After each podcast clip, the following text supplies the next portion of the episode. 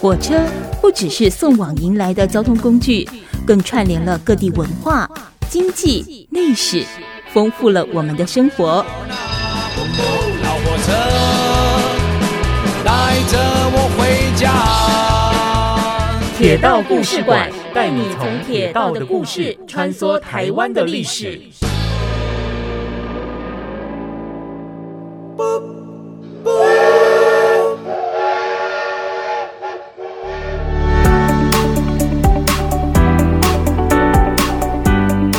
九九点一大千电台铁道故事馆，我是念子啊。那今天节目现场同样还是有我们的老朋友，这就打狗驿故事馆的馆长古廷伟，廷伟你好，大家好。嗯，我们呢今天一样还是在这一个海线，哦，就是我们纵贯线海线的区段已经是算最后一段。我们今天会谈龙井到彰化，到彰化这边呢，哎又缝合了。我们本来被拆的，就现在又合起来了哈。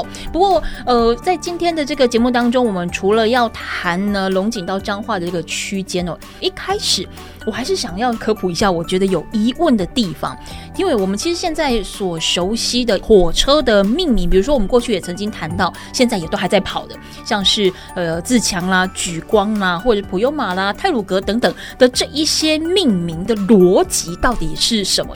国外好像有一些呃火车命名的一个方式，它可能比如说英文字母加数字，或者是以数字去做编列。那如果说是车子从外面进来，那我们为什么不干脆跟它一样就好了？我们另外再重新命名的概念是什么？你，说首先要确认的是火车的那个命名那个名字是哪一个名字？嗯，因为我们火车本身有一个编号。对。那个编号就像你自己的车牌会有一个，比如 A B C 一二三四，这这这个编号。对，每一台火车一定要有一个编号。对，因为这个是管理上面，嗯嗯，一定要有的，你才会就像也跟你自己的车子一样，嗯，跑多长距离，跑多久，我要进场，我要对，我要根据规定做一级、二级、三级、四级的检修。对，所以一定要有一个号码。那这个号码就会通常目前这个号码的。这个编排的方法，嗯，就是车型混到流水号，嗯，哦，就是譬如说 R 一百型柴电机车，对，那就是从一零一一零二开始编，嗯，哦，就是这个目这是目前台铁的方法，嗯嗯，那但是到了一样是台铁新的九百型电联车跟新的三千型电联车就很复杂，因为它，哦、嗯呃，为什么它很复杂？它它的复杂的原因是在。它现在是绑固定是十辆或十二辆一起出来，对，它是绑定的，嗯嗯，嗯，它是就这十二台车永远都在一起，嗯，所以它因此它就可以发明新的方法。不过以一个铁路单位来说，也不很奇怪啦，就是发明了不止一套方法来做、做做发明了不止一套编法的意思，就是有不止一套逻辑在里面跑。嗯，嗯，但在这两台车以前，那的确都是照着。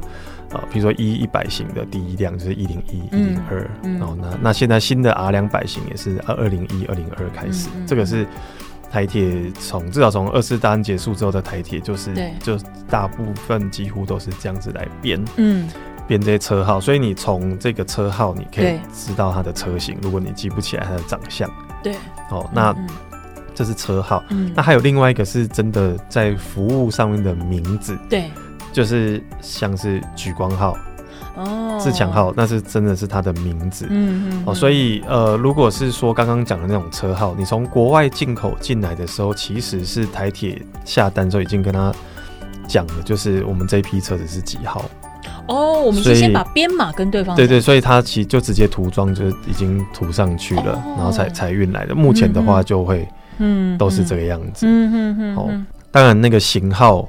可以是台铁自己发明的，比如说我刚刚讲过的 R 一百型，对，R 二十型，这是台铁给这个车子自己的名字，一个型号的称号，就就像 Toyota 的 Artis 呃一样，它是一个车款的名称。嗯嗯嗯。可是它台铁可以自己发明，就是 R 一百、R 一百五，这是台铁自己的发明。这些车子如果在原厂，是有一模一样的产品，当然会有原厂自己的名字。对，那台铁不一定要沿用。嗯，那到现在的话，因为都是开规格标了，所以其实基本上不太有比较，不会有那种哦，就是有一个一模一样的车子，它卖给 A 国家又卖给 B 国家，因为现在大家都是开自己的规格，嗯，刻字化生产，去定做这样。对对对对，不太比较不像以前可能。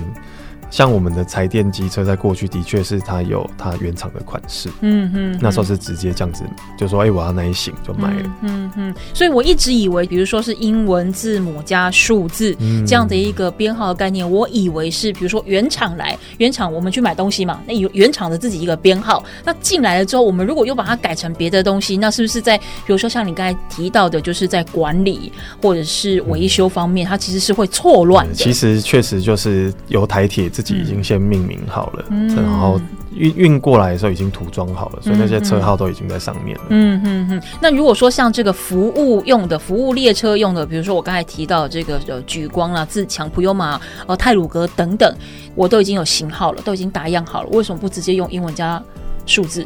我还要另外再取举光号，还要另外再取自强号。呃、这就刚刚我讲，我我是用服务的名称来形容它啦，嗯嗯嗯嗯、因为以呃以一个莒光号来说好了，对，呃，在过去举光号是可能一一到十节车厢是不同款的，可能有的是 FPK 一万型，有有的是 SP 三二八零零型，不同的车厢吊在一起，对，对对，它是它是混在一起的。啊。哦，那虽然他们都是被称为举光号，嗯，那它被称为举光号的理由是它都涂成橘色，嗯、就是它这过去这个是有对应的，橘光号就是橘色的，对，但是对应太久了，它已经僵化了，已经没有弹性了，因为其实车型跟车子的名字有没有一定要一样的？嗯。或涂装有没有一定要一样？这个是一个管理的哲学，嗯，嗯，这个是可能没有标准答案，嗯，但是在台铁是非常畸形的，嗯，就是我们的莒光号都是至少从一九八零年之后，莒光号就。几乎就都是橘色的，那个叫橘光号，嗯，哦，所以它这个是对的，就是你只要看到这个是橘色的，那就是你就知道这是橘光号。然后所谓的橘光号，以现在来说，就是一公里一点七五元的这个服务叫做橘光号。嗯嗯。问题在于，我如果是另外一个不一样颜色的火车，可不可以来当做橘光号？这是没有标准答案，好像也没有不行。其实没有不行，但是民众会搞混。嗯嗯，然后所以过去就会很担心搞混，可是到了自强号的时候，台铁又不怕了。我们自强号有十几种，那为什么呢？为什么会有这么大的差别？为什么又不怕了？不，没有人知道。所以它是可以自由被运用在各个，它是没有任何逻辑的。嗯嗯，对，就是但但所以票价是一件事，名字是一件事，它对应的车型车款又是另外一件，这三件事情台铁从来。嗯，也不是重来了，嗯、就是可以说是一九八零年代之后，它越来越混乱混乱。嗯，那如果说我们接下来的时代是进步到我只用票价，我就分快的、慢的或好的比较不好的，嗯，那就两种票价的话，其实现在就两种票价。嗯嗯。哦，哎、欸，其实现在现在是三种了，因为我们是普普快的票价没有了，对，没没有在使用了。对。哦，那在法律上还有。所以将来可能会再简化到两种，嗯，有有或许是这样。那我们现在就是自强、举光、复兴，复兴就是区间车的这个票价，区间车没有台铁没有区间车这个票价，只是区间车用了复兴的票价，就是在那个哦规定上面是是这个意涵啊。但当然对民众来说根本不用知道，反正他那个。区间车就是一一公里一点四六元，嗯、然后就是现在的复兴的，嗯、然后就是区间车的票价。对，嗯嗯。那其实自强跟举光差到底差别在哪里？嗯、已经没有办法理解了。它停的站点好像也差不了多少了，对不对？对，然后但是举光号车头拉的，所以很慢，嗯，比电联车都慢。对，那它但是它比区间车还贵。对，所以所以到底是？哎、欸，其实现在是不是举光号？跟这所谓的电联车，它好像在比如说停靠站的部分也没有差到特别多。对对对，现因为现在举光号也越停越多，当然、啊、当然举光号还是停的比较少。嗯，对，举光号还是停的比较少，但是的确不像像二三十年前差那么多。以前举光号是真的停站还比较少的。嗯，那当然自强号现在也停。挺很多，对，要多。但是但是呃，我们讲这都是自强号，可是其中有两种自强号又叫做泰鲁格号跟普悠玛号，这其实太复杂了嘛。就是我觉得这个取服务名称的逻辑，台铁没有面对它，嗯，就一直越越滚越大，就是大家也得过且过。其实像自强怎么来的？它当年是一个票选活动，哦哦，但但是当年就是自强年呐，自强。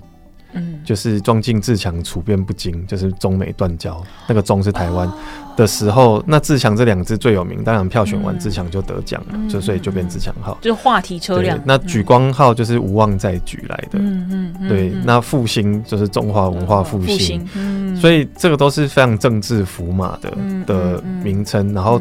居然可以用到二零二三年，真的是太不可思议了。嗯嗯、然后新的，我们刚刚一直讲到，或前一集有讲到 EMU 三千型新的城际列车进来，哎对、欸，居然叫做新自强号。对对对，对他 为什么不改个名字呢？对，为什么不取名字？应该是因为我们现在自强号有多少种，但因为电联车自强号已经旧款了，都已经不用了啦。那假设他们还有的话，嗯、我们有 EMU 一百型。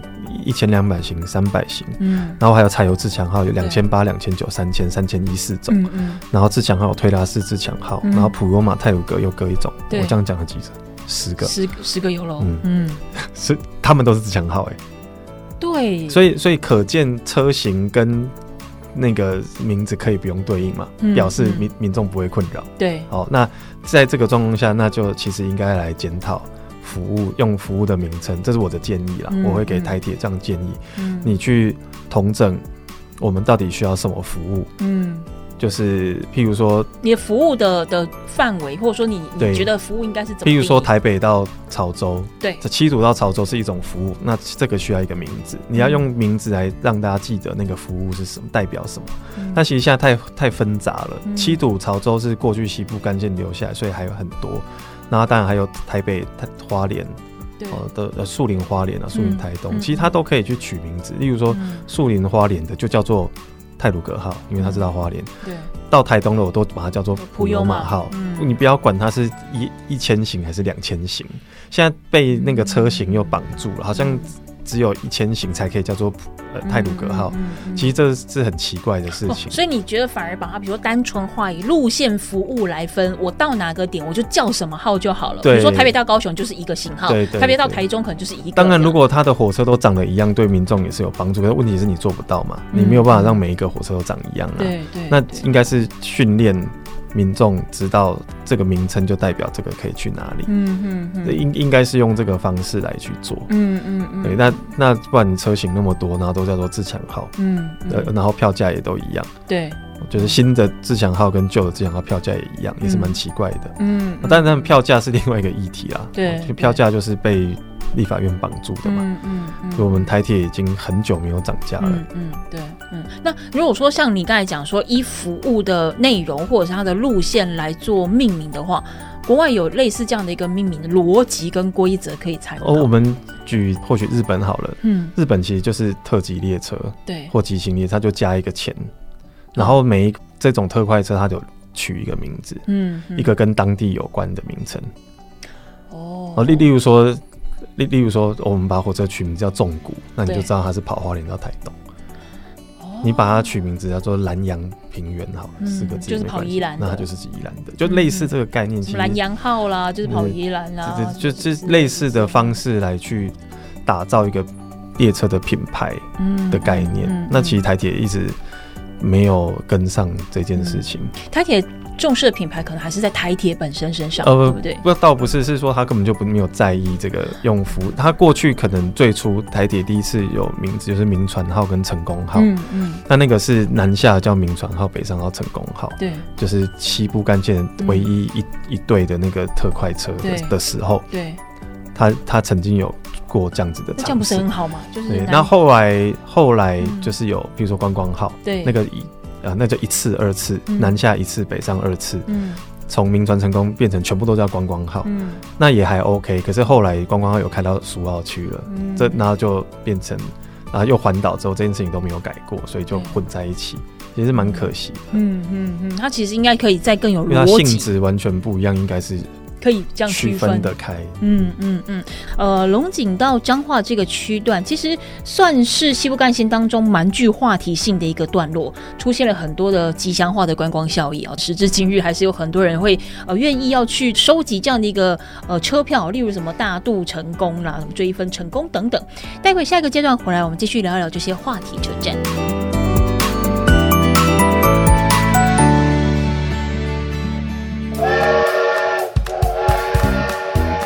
火车不只是送往迎来的交通工具，更串联了各地文化、经济、历史，丰富了我们的生活。老火车带着我回家。铁道故事馆带你从铁道的故事穿梭台湾的历史。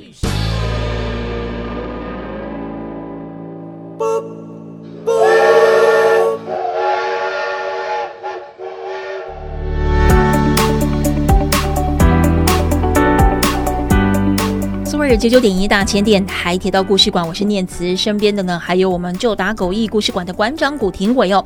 前面一个段落我们谈到的是火车的名字哦，那廷伟也分享到了他的想法跟这个呃看法，就是在这个命名的部分，或许可以在。更有呃逻辑跟包含说它的一个命名的呃依归，就是比如说我是不是可以不要全台湾跑头头都叫做自强号？我是不是可以因地制宜跑花东线的？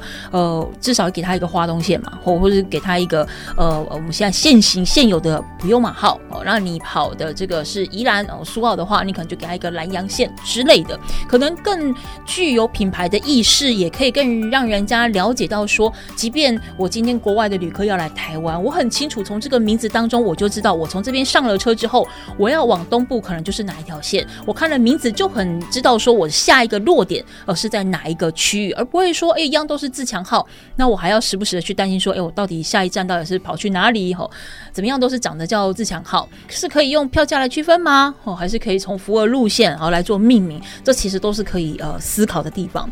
不过谈到命名哦，我们刚才前面一节的最后，我有谈到我们今天的。重点是落在呃龙井到彰化这个路段，那这个路段其实很多人呃中间有很多的小站，但这些小站名气都很大哦。那现在它的观光性质可能多过于它的实际效益，例如像是呃大渡成功啦。今天我们来谈一下哦，这些话题车站哦，它是怎么样应运而生的？那么它所创造的这些话题性跟这个经济效益又是怎么样？哦，这个其实刚刚说的这个吉祥车票，那吉祥车票大概是已经二十多年的历史的。嗯、然后当时是就我们前面的集数有谈过的这种名片式车票、硬纸卡车票，快、嗯、在开始在结束的时候，就有人在呃推销 推广，就是因为如果我把车站的名称。连在一起念的话，可能会有一些有趣的，嗯嗯，例如说最有名、最开始的就是永保安康，对，永康到保安，或者是保安到永康，永康，那你绕一圈念就是永保安康，不是永保跟安康这两站哦，嗯，不是不是不是，是 永康和保安。哦。那这这个其实是最开始卖这个车票的时候很久，那时候是。我们交大铁道会的一个谢明勋学长，他发明的，嗯、他发现的，嗯嗯、然后就他就建议台铁可以卖这样子的，特别去推这样子的车票。对，那那时候其实就比较像是铁道迷活动，嗯、就后来被写进小说，嗯，然后又被汽车广告，嗯、其实真正变成非常有名是汽车广告的关系。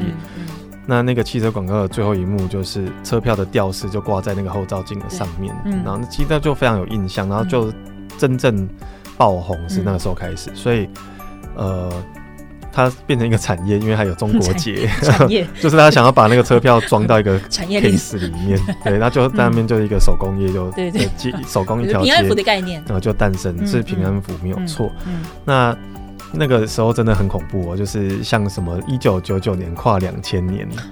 哦，那种特特别的年份，嗯、因为台铁去特别去加一，在原本的车票加印一行红字，对，去讲什么梗这样子，嗯嗯、甚至连总统大选、总统直选，他都、嗯、都一次。嗯，那那个是我不知道大家有没有印象，就是那很恐怖，就是排队的，对，而且要甚至半夜排队，嗯嗯，是可以到上千人在从来没有去过的永康车站或保安车站，莫名其妙被挤爆，然后对，然后这样排队排排到。街上排到下一个路口去，是、嗯嗯。嗯、很很很惊人的事情。那这个惊人的景象其实消失蛮久了，嗯、直到了二零二二年，就是民国一百一十一年，对，十一月十一号前，嗯，因为那个车票上面是打日期，会打出呃一一一一一一一，对。对，那个永康车站的人潮再现，我真的是蛮蛮特别。下一次可能会有这个这个人潮会什么时候？可能很久了。很久哦。哦，那呃，其实当时就是从永永保安康开始，然后就他大家就开始去找，或台铁自己车站也在找，就是像南回线就有发现加入东海，听起来就是蛮吉祥的。哦、那像加入站平常根本没有客人，嗯嗯，他根本不会有人在那里上下车。它是简易车站，它是三等站，但是因为它是半军运。军运对，因为那边就是加入堂这个这个军营是很常在使用台铁运输它的车辆的，嗯、其他车站业务主要都在做这个，那、嗯、根本没有在那边上下车。但是因为这个加入东海就，就它就增加了不少的营收。嗯嗯，哦，那。当然，就是讲到中部的话，就是追分车站。对，那追分车站一方面是因为它是一个木造车站，它本身就还蛮有梗的，嗯嗯，所以又配上追分成功。对，成功车站就在追分站旁边，隔壁一站就走成追线的话，嗯，所以就变成因为台湾是一个考试的国家嘛，所以就对追分成功这个又便宜，因为区间车就是十五块，对，哦，到现在过了二十多年还是十五块，呃，所以就这个就车票就。变得很有名，嗯、那再就是鼓励大家生小孩，所以就是大肚 大肚成功。对，那大肚就是追分在隔壁站，嗯、所以这也是便宜的车票。它也是成追线的吗？大肚是海线，嗯哼，对，海线下一站是追分，嗯、然后追分的下一站，如果你走继续走海线就是彰化，彰化继续，然后你如果走呃就是走成追线，你会绕回成功，嗯、对，就是绕到三线，嗯、成功是三线的车站，嗯嗯，就所以他们都很近，嗯嗯，对，那其实。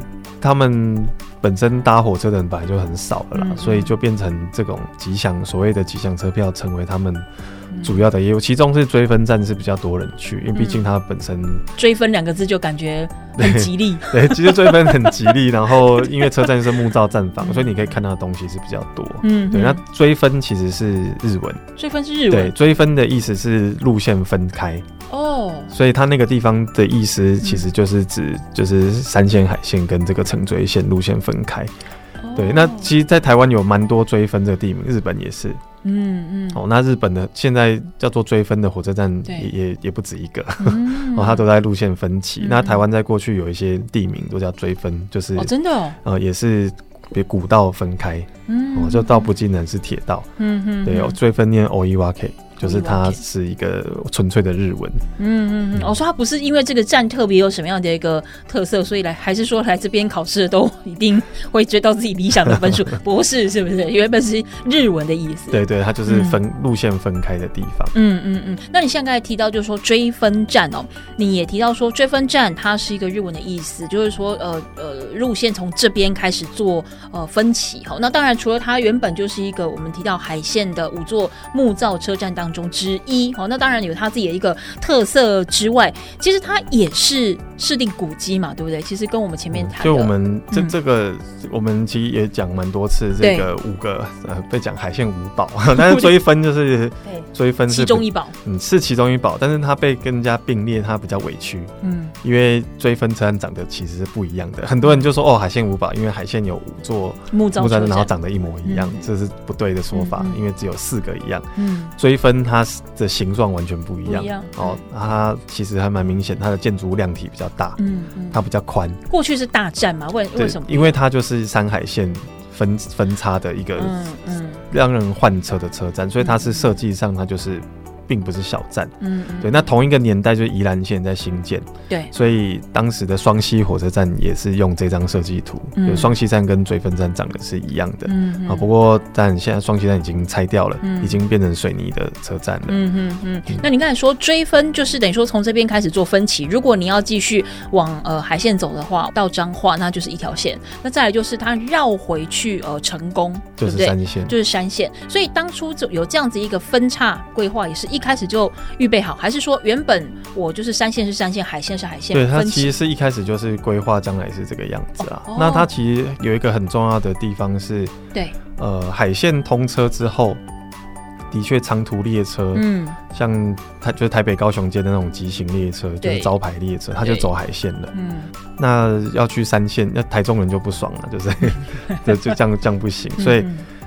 嗯嗯，其实有有这个是有换来换去好几次，就是从你要让去台中的人在追分换车，嗯、就他有开另外另外另外一个班次，嗯，嗯。他把一些车厢拉去台中，嗯，然后其他车厢就走海鲜南下，嗯嗯。那还有一种是整列车就一起来台中，哦，整列车，对，然后再再折回去往南，你就这样绕一圈的概念吗？就是因为因为到追分已经比较南边了，他又绕回去台中，再往南走，也也曾经有过这样，那这是换来换去的，嗯，那到后来就是就是才会才变成。因为可能火车的动力也比较好了，就是主要的列车才还是会来走三线，嗯直到比较后来的时候。嗯嗯。那现在因为新三线都通车了，所以更没有差了，所以海线就失去了当年的那个变成主要干线的地位。嗯哼。那像呃追分到成功的这一个段落，除了追分成功的车票本身是具有特色以外，现在的运量呢？就是呃，又少很多了，对不对？所以，但是因为其实现在是先前呃，李佳龙当市长的时候有推一个大台中三手线啊，嗯嗯、那这个就包含了这一段。对，所以其实城追线已经被双线化了，所以是预期希望这附近都可以双线化。嗯嗯。对，那当然有一个北环是没有还不存在的铁路。对。那现就是也不知道会不会照着新建，可能不会啦，因为市长就换人了嘛。哦，那但是这一段是。预期就是海线都要，因为其实现在海线还有很多地方是单线的哦哦，所以城追线版也是单线，嗯，那也在这几年把它变成双线了。嗯嗯，好，铁道故事馆，我们待会下个阶段回来再继续聊一聊我们的龙井到彰化。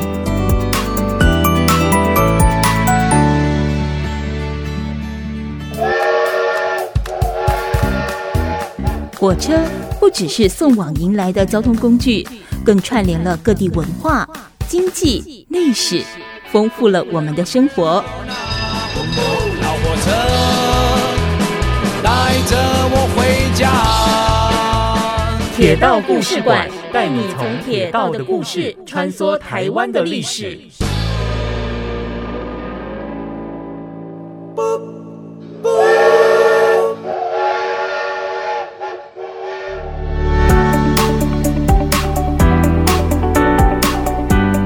九九点一大千电台铁道故事馆，我是念慈哦。节目当中呢，还有庭维是我们旧打狗驿故事馆的馆长哦。在这个段落，我们要继续还是谈到了我们的龙井到彰化这个海线的区段哦。那我们前面谈到了包含在这个段落当中的呃，像是呃追分哦，大家也是蛮熟悉的呃，吉祥化车站哦等等哦追分。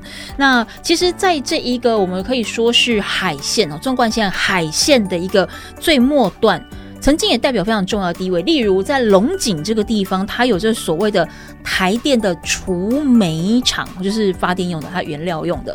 那另外还有像是大肚有吊车厂，所以它其实也是蛮大的一个腹地，对不对？因为我之前的集数当中，其实你也曾经提到，就是说像这什么机场啦、机务段啦、公务段啦、吊车厂啦，都。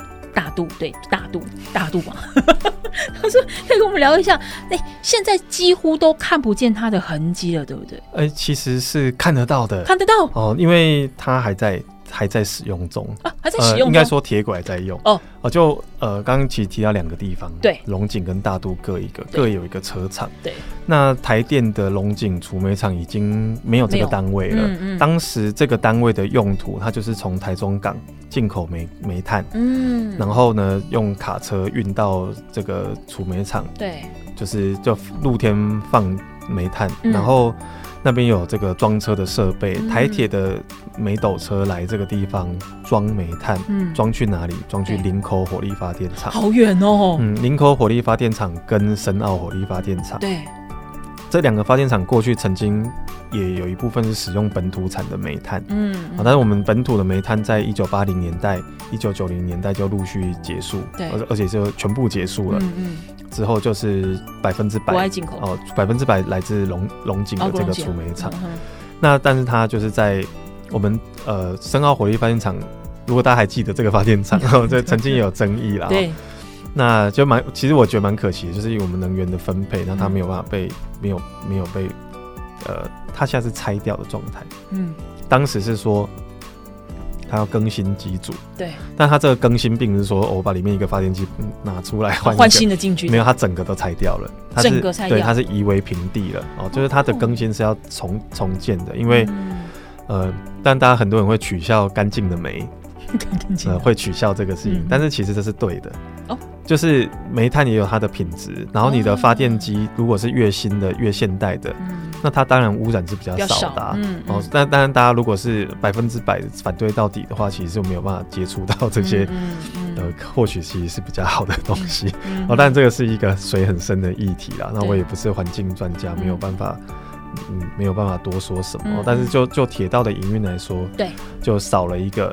运输的终点就是深澳，那深澳到现在都还没有 再盖回来。嗯嗯。那另外是林口，林口它本来是用火车运煤炭，现在也改了，就是从码头直接直接运到。就我们之前讲的林口支线，对对对对，就是这个支线，就是台电有有一起出钱，对，这倒不尽然是专用，它也是一个台铁的支线。嗯嗯。只是当初新建的时候，就是配合林口火力发电厂新建的，所以它就是一个。从龙井运煤到林口的这个过程，嗯、那它已经也也结束快要十年了。嗯嗯。好，那结束之后，当然这个场地它就设备撤除，那铁轨都还在。对。哦，那另外一个刚刚讲的是大渡。对。就在大渡车站的北边一点点，也有一个吊车厂，它没有很大啦。嗯、哦，它不算是大的吊车厂，但是一直都在，就有一个很多铁轨的地方。嗯。这个吊车厂还蛮。特别的，其实这两个吊车厂都蛮特别的，因为它都它是跟我们前面的集数讲到的台中港，在一九四零年代的时候曾经规划一个新高港式，新高就是玉山那个尼塔卡那个新高，那时候规划从甲南岔出支线，对，最后到龙井再收回来，哦，所以搭配这个就在就是龙井这里和。其实主要是大渡，在大渡这边盖一个吊车厂，对，要服务这个码头的港口路线。嗯，那个叫做中部吊车厂，日文叫超车啦，超操操场的超，中中部超车厂。当时其实规划了北中南各一个超车厂。嗯，北部超车厂就是在新竹货物车站，是这三个超车厂唯一现在真的在做吊车的。那中部就是大肚的这些，它一直都只有铁轨，它没有实际的用途，因为新高港的铁路没有经过它，没有真的实际的兴建起来。那南部的超车厂，呃，现在后来有用，就是现在高铁跟新左营的那个那个吊车厂，那个就是过去规划的南部超车厂。嗯，之所以能有这么大的。建设在那边做，就是因为那块地在日本时代就留下来了。对，嗯嗯、那这个我们讲新高港的这个，其实它很好玩哦、喔，就是呃龙井除煤厂的地方哦、喔，它就是这个支线要岔岔出去往新高港的、的预定地。对，那它不止预定，它其实有土建。哦，有土建。对，它其实在那个地方遗留了一些。一些桥的遗迹，说现在可以看得到，对，现在还在。其实你现在拿打开 Google 地图，立刻会看到哪一条路线，因为因为你会看到就是呃龙井储煤厂的铁轨，然后有有一条线这样插出去，它跟着水圳，然后变成一般的道路。其实那个就是当年已经整地，已经要盖铁路了，只是后来没有实现而已。而且你顺着它走，最后就会接回现在的台中港线。它真的是可以这样绕一圈回到甲南，所以都已经有预留好那个路线。对，它不止预留，它已经施工了。施工了，对，只是没有铺轨而已。嗯，对，那那当时为什么要盖这个桥？对，因为它预期我的那个分歧不要互相干扰，它是一个立体交叉，它是跨过去的。你说下面有一条线在跑，然后就是海线，海线在走，它不想被影响，所以另外一条线跟着海线一走，到了要岔出去的地方，它是。过一个桥，对，跨过跨过海线，哦、叫做立体交叉。这个在台铁几乎从来没有过。哦，我们台铁不知为何就都不做立体交叉。对，像如果刚刚我们聊到大台中山手线，如果真的要成立的话，它就一定需要立体交叉，不然这个支线会和干线会。会平面交叉，平面交叉你就是会比较容易塞车，没错，可以这样说。比如班次的调整什么会有问题？对对对对对，就是你要等前面的车过，等等的。所以那当时是非常先进的，已经盖了这个桥，要做立体交叉。这么久以前就已经有这个概念。一九四零年代，其但其实这个在国外当然都是行之有年，只是在台铁，因为台湾发展也比较后来，对，所以。第一次出现就是这个东西，嗯嗯，那后面也都没有再出现类似的概念。没有，我们台铁目前如果没有记错，唯一一个立体交叉就在中州火车站。中州火车站，因为那个去沙仑的路线。哦，所以也是没有在使用了嘛？现在就是高铁，就是对对高铁的联络支线。哦，对，为了高铁联络这件，所以有一个有其中一一条会交错道，所以它盖的立体交叉，免得这一个沙仑线会影响到纵贯线的嗯的列车行驶。嗯嗯嗯，就就变唯一一个。对，哎，可是这样其实听起来应该走这样子的一个高架的交叉，应该是比较符合现在的。对，因为你就不会影响到车流啦。对，那那但是现在很多地方。例如，例如说纵纵贯线好了啦，就是山海线分歧的地方，嗯、其实就蛮需要的。嗯、不然你就是平面的汇集的，所以会互相影响到。嗯嗯嗯嗯，对，会会有这样子的现象。嗯、安全性跟这个班次安排都有问题。对，主要最最麻，因为安全一定没有问题。嗯，因为安全就是照着号志走。对，只是只是你要维持这个安全的号志，那你就会影响到你的嗯你的管制，对班班次就会被互相。前置你就要等人走，就班具什么的，你也要再重新算过。对对对，所以就会蛮需要这样子的东西。嗯，对。那其实，在一九四零年代，曾经在龙井，对，就刚刚讲的，它就位置就就就刚好在龙井储煤厂的这个铁轨的区域。嗯嗯。那另外一个是刚刚有讲大肚，大肚就是过去的中部吊车厂的这个区域，它在一九九零年代是一个火车坟场。嗯。就是当时淘汰不要、oh, 要报废的火车就丢在那里，然后那时候有很多很棒的，就是老的车款放在那边，啊，后来就陆续的对没有保存，就有号称要保存，但最后全部失败了，那就全部拆掉了，然后他就那些铁轨就在那边，呃，就是空了好好一阵子，最近哦，他又重操旧业。它又变成火车坟场了。为什么？我们从节目开始一直在有提到过新的火车进来，对，九百型、三千型。对对对。那九百型、三千型是非常大量的。嗯嗯。九百型是史上最大一笔呃通勤型车辆的订单。嗯嗯。三千型是史上最大一笔城际型车辆的订单。嗯。同时。还有新的电力火车跟柴电机车都一起买了，嗯，只是呃柴电现在陆续来台湾了哦，那电力的还没，嗯，所以呃我们突然多了很多火车，对，那旧的淘汰要放哪里了？对，又放到或者是对，没错，所以旧的淘汰找不到地方放，所以台铁是很着急的一直在丢，就把。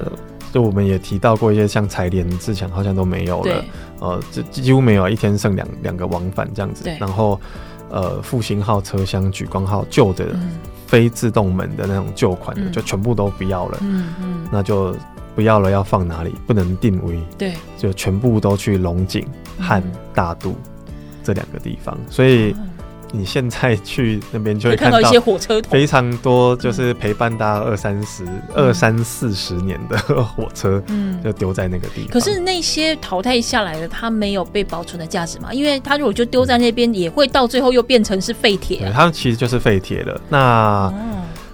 保存价值当然是会有，那我们现在有国家铁道博物馆筹备处啦，所以当然是已经有挑了一些走，嗯，但是但是其实这蛮可惜的，因为还有一些还还不错还可以用的，也在这样子的仓促匆忙之间就把它丢掉，但这跟台铁整个车队的设计跟规划，新的车队的。嗯设计规划是有关的，可是像他这样淘汰这些旧的，啊就当然新的进来，我有新的先用，当然是很好。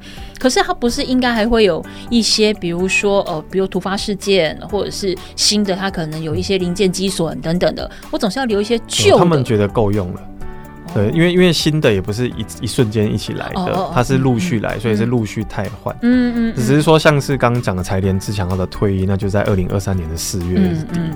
退役那一大批就退掉了，对，嗯，那那他那一大批就很快的就全部把它丢到 龙井跟大都，这动作这么快，眼不见为净。对这，有有点给你那种感觉啦。那因为台铁现在正在，你看这个叫做十年购车计划，嗯，买了真的非史上最大一批的车辆来，然后他会把过去四十年来的样子整个翻掉。的同时，他们又在公司化，嗯，哦，那公司化就很忙，你在想着未来的事情，嗯、所以的确是有一个议题被忘记的，就是火车的保存，嗯，哦，那他们呃台铁有一个心态，就是哎，现在有铁道博物馆，嗯，那我就丢给他就好，嗯、他他们有就好了，嗯嗯，那我们自己不用有，会会会是这样的心态，也是蛮蛮妙的，其实蛮太太过极端，因为有一些、嗯、呃，我我讲个例子好了，比如说蒸汽火车，对，我们有时候会聊到蒸汽火车。那现在最常保证会有蒸汽火车，就是像是二水在跑水节的时候会有，嗯、然后或者是到暑假，对，呃，花莲到台东之间会有仲夏宝岛号，嗯嗯，那这个时候火车头当然是老火车，大家出来看到老火车也很兴奋。对，那车厢是什么？我们没有老车厢哎、欸，我们只有老火车头，头。我们没有老火车厢，所以这几年的仲夏宝岛甚至都在拉自强号、柴油自强号。或者是现在就是自动门举光号，嗯，嗯，完全没有任何古味，嗯，这这其实很奇怪的一件事情。那这些前面的旧的车辆可不可以改造成比较有古味的样子？对，又或者是它其实还有其他被使用的机会？那其实已经来不及讨论了，已经就就是汰换掉。对，这件事情已经来不及了，嗯嗯，就蛮可惜的。对，但但就是就现在这个阶段呢、啊，大家可以去凭吊，真的真的，因为。因为这个十年购车计划就是真的把四十年来的火车都翻掉，嗯，所以你过去很习惯在火车站就可以看到的火车的长相，嗯、你会发现在这两年，嗯，很快的已经改掉了，嗯嗯，就是我们刚刚说的九百型、三千型是最容易看到的车款，嗯，嗯，那过去从一九七零年代开始开的样子的这些车子，陆续的就。没有，嗯，他们现在很多都是在龙井跟大渡，嗯，哦，那都有天桥，大家可以去去看一下，居高临下 去品吊缅怀他一下，大家的老朋友。不过我们在讲说这个龙井到彰化，其实彰化我们过去的集数当中其实也有呃谈过，那它最著名的就是到目前为止还是很多人呃去去看去参观哦的这个所谓的扇形车站。那扇形车站就是除了说它的整个样子就是一个扇形之外，它是当初。有做这个扇形的规划是呃功能吗？还是说呃腹地刚好适合？那除了彰化有扇形车站之外，其他地方有没有？还是曾经有过，但后来消失了？哦，其实是车库，不是车站。车库，对，就就因为其实很多报章都会写车站，对，但它其实是车库。车库就是火车的家，我们也讲过蛮多次，就是停车场机务。段，其实它就是彰化机务段最最开始的 key 给处。嗯啊，那扇形车库就是养火车头的地方，它就是给火车头用的。所以一格就可以放一台或两台火车头，看它的深度这样子。那扇形车库是一个流行，在从十九世纪在照顾火车头，最常见的就是把它盖成一个扇形，因为它可以省空间，嗯，然后然后让这个空呃就整个空间是比较小一点，你在很短的。距离里面，你可以照顾到最多的火车头。嗯、那利用一个转盘，因为我们机务段都一定要转盘，对，让火车头到终点的时候可以转一百八十度。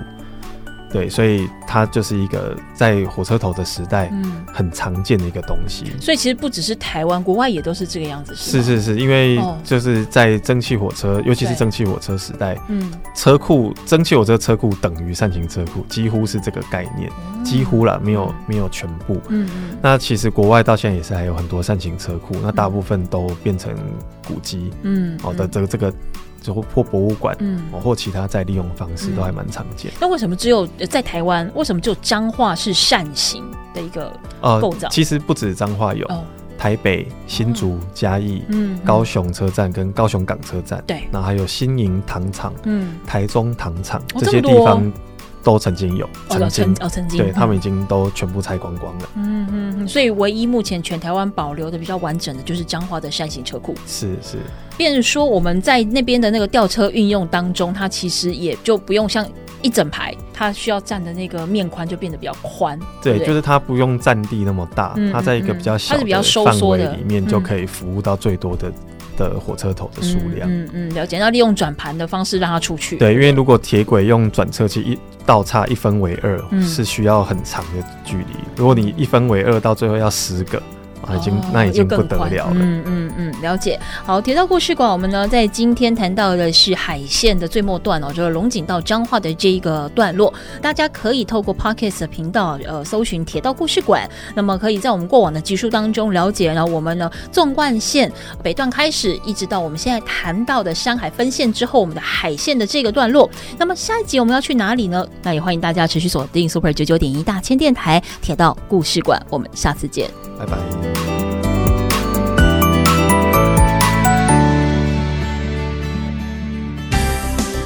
本节目由文化部影视及流行音乐产业局补助直播。